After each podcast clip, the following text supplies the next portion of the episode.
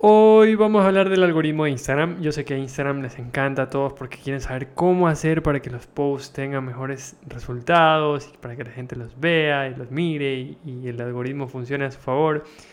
Pero hay muchas cosas que son mitos y cosas así que se inventan para tener más likes las personas. Entonces, sí quisiera hablar de eso. Sí quisiera hablar de eso y hoy dedicamos ese programa solo para el algoritmo de Instagram cómo lo vamos a identificar y cómo vamos a descifrarlo, mm, o si no, o si yo creo más bien que no es de descifrarlo y es de preocuparse por otras cosas. Así que ahí vamos.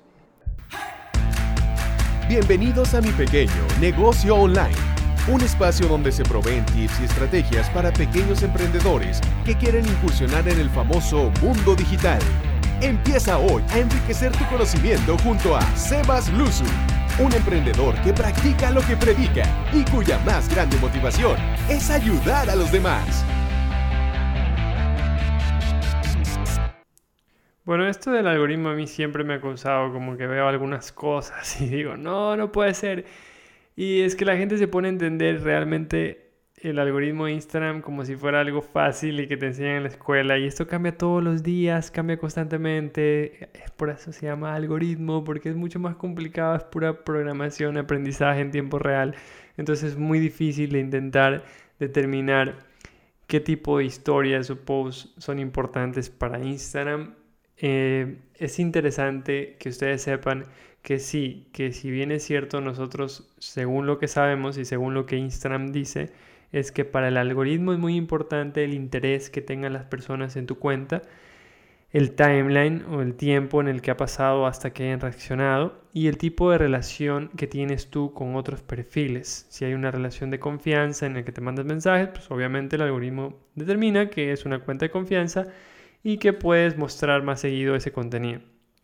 Por tal razón, si ustedes ven que las historias de un influencer eh, ustedes las ven todos los días y siguen a este influencer todos los días, verán que en los próximos días su perfil eh, aparecerá cerca de los muros de stories que ustedes tienen y las publicaciones son las primeras que van a aparecer. Entonces, si a veces tú dices, bueno, estás viendo si eres hombre, una chica, o si eres chico, una, un modelo, perdón, si eres hombre, una chica, y si eres chica, un modelo, probablemente si es que tu novio o tu novia de repente ve que eso es lo primero que te sale, es porque justamente es lo que más atención has brindado, ya sea te quedaste viendo la foto o interactuaste, así sea que no hayas dado likes, simplemente por estar siguiendo esta cuenta todo el tiempo o ir al perfil de esta cuenta, el algoritmo determina que esto es más importante. Ahora, que todo se sepa, no se sabe todo, y hay cosas que debo decir, bueno, vamos a decir cuáles mitos son verdaderos y cuáles mitos son falsos, ¿ok? Sobre todo empecemos con esto que dice que el algoritmo favorece al video versus la foto. Y en realidad no hay ninguna influencia en el ranking ni evidencia oficial de esto. Entonces si la gente se pregunta entre foto y video qué es mejor, pues de repente va a ser la mejor respuesta la que yo les diga en este momento. Lo que te resulte mejor. Si es que tú tienes fotos con contenido muy bueno, va a resultar muy bueno.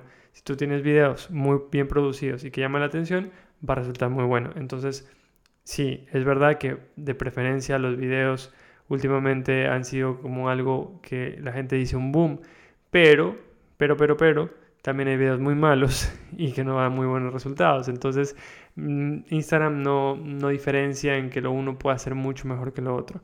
Mito número dos sería que los pods o grupos de engagement, estos grupos que haces aparte, se llaman Instagram pods.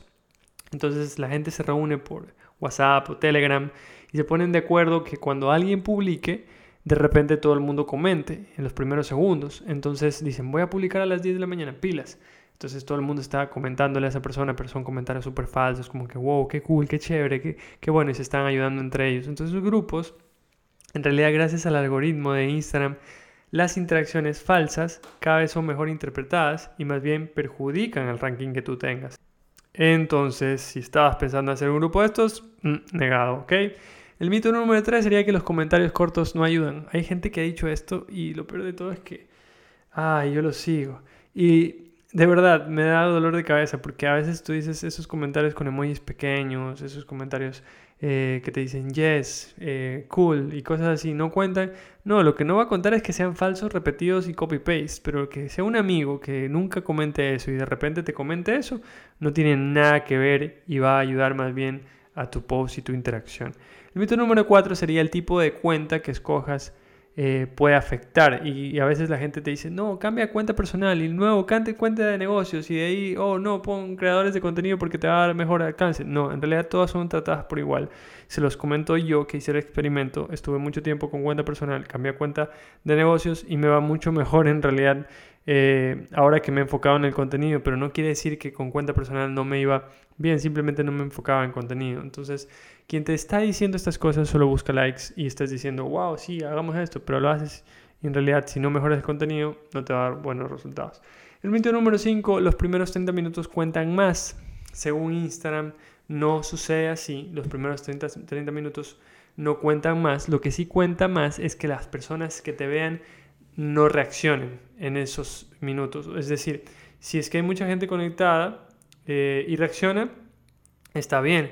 Pero si es que no hay mucha gente conectada eh, y se espera una hora y de repente se conecta y después reacciona, también va a estar bien. Entonces no tiene nada que ver que sean los primeros 30 minutos. Pero sí, obviamente, aquí podemos debatir en cuanto al tiempo. Obviamente, si es que pasa mucho tiempo y tienes muchos seguidores comprometidos las primeras horas, vas a tener más opciones de visualización para las siguientes personas que se conecten. Entonces, sí influye que sea dentro de las primeras 24 horas, pero no dentro de la primera 20 minutos o 5 minutos como la gente te dice, ¿ok? El algoritmo valora muchos aspectos, y esto es importante que lo noten, pero el principal siempre va a ser la confianza que pueda tener tu cuenta. ¿Cómo funciona esto de la confianza? Instagram valora ubicar a los usuarios dentro de categorías según el nivel de confianza que tenga tu cuenta. Es así que si yo no he comprado seguidores, no copio y pego comentarios en cuentas que no sigo, que también es molestoso eso. Si no compro likes, que los puedes conseguir en Google, si no hago eso fastidioso, por no decir molestoso, de seguir y dejar de seguir cuentas, esto que de repente te siguen y te dicen, ay, qué chévere tu cuenta y después tú los ves y después te dejan de seguir. Entonces solo querían que los sigas de vuelta. Entonces al final todo es para conseguir una acción. Me mandan mensajes eh, como que qué chévere lo que haces, pero ni siquiera saben lo que haces.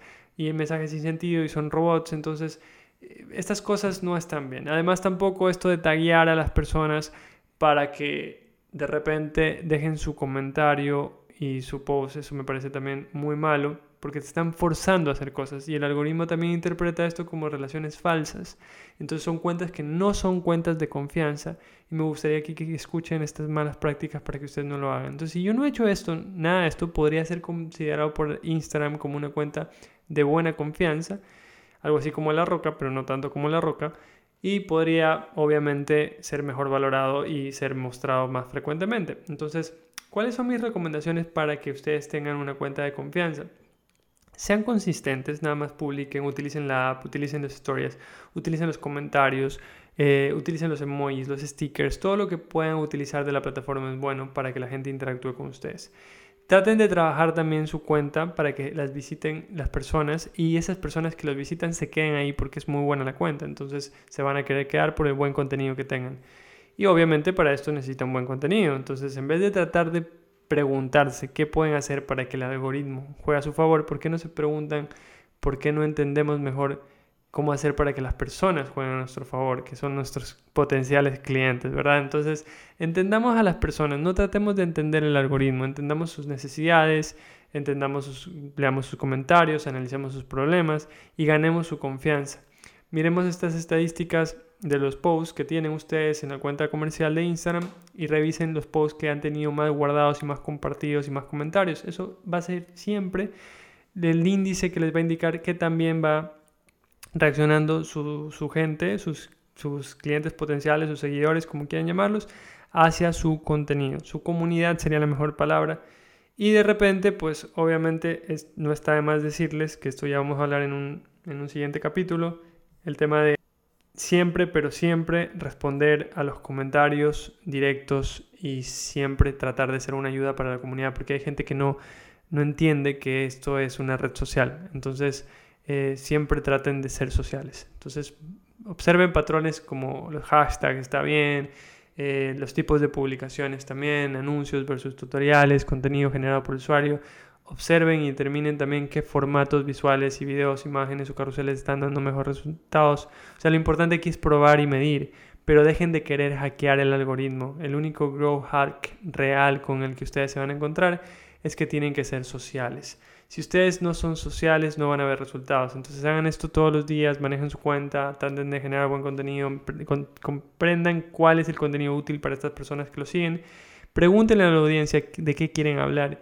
Y, y en realidad ahí es cuando ustedes van a determinar qué tan bien eh, está su cuenta y que también lo están haciendo. Y no le echen la culpa al algoritmo. La culpa la tienes tú si es que no estás entendiendo las personas. Esto que vaya para todas las personas que ustedes conozcan, conozcan perdón, que le echen la culpa al algoritmo, que está cambiando, que esto, que ahora pide esto, que lo pide... No, el algoritmo siempre va a tratar de confianza y siempre va a tratar de entender a las personas.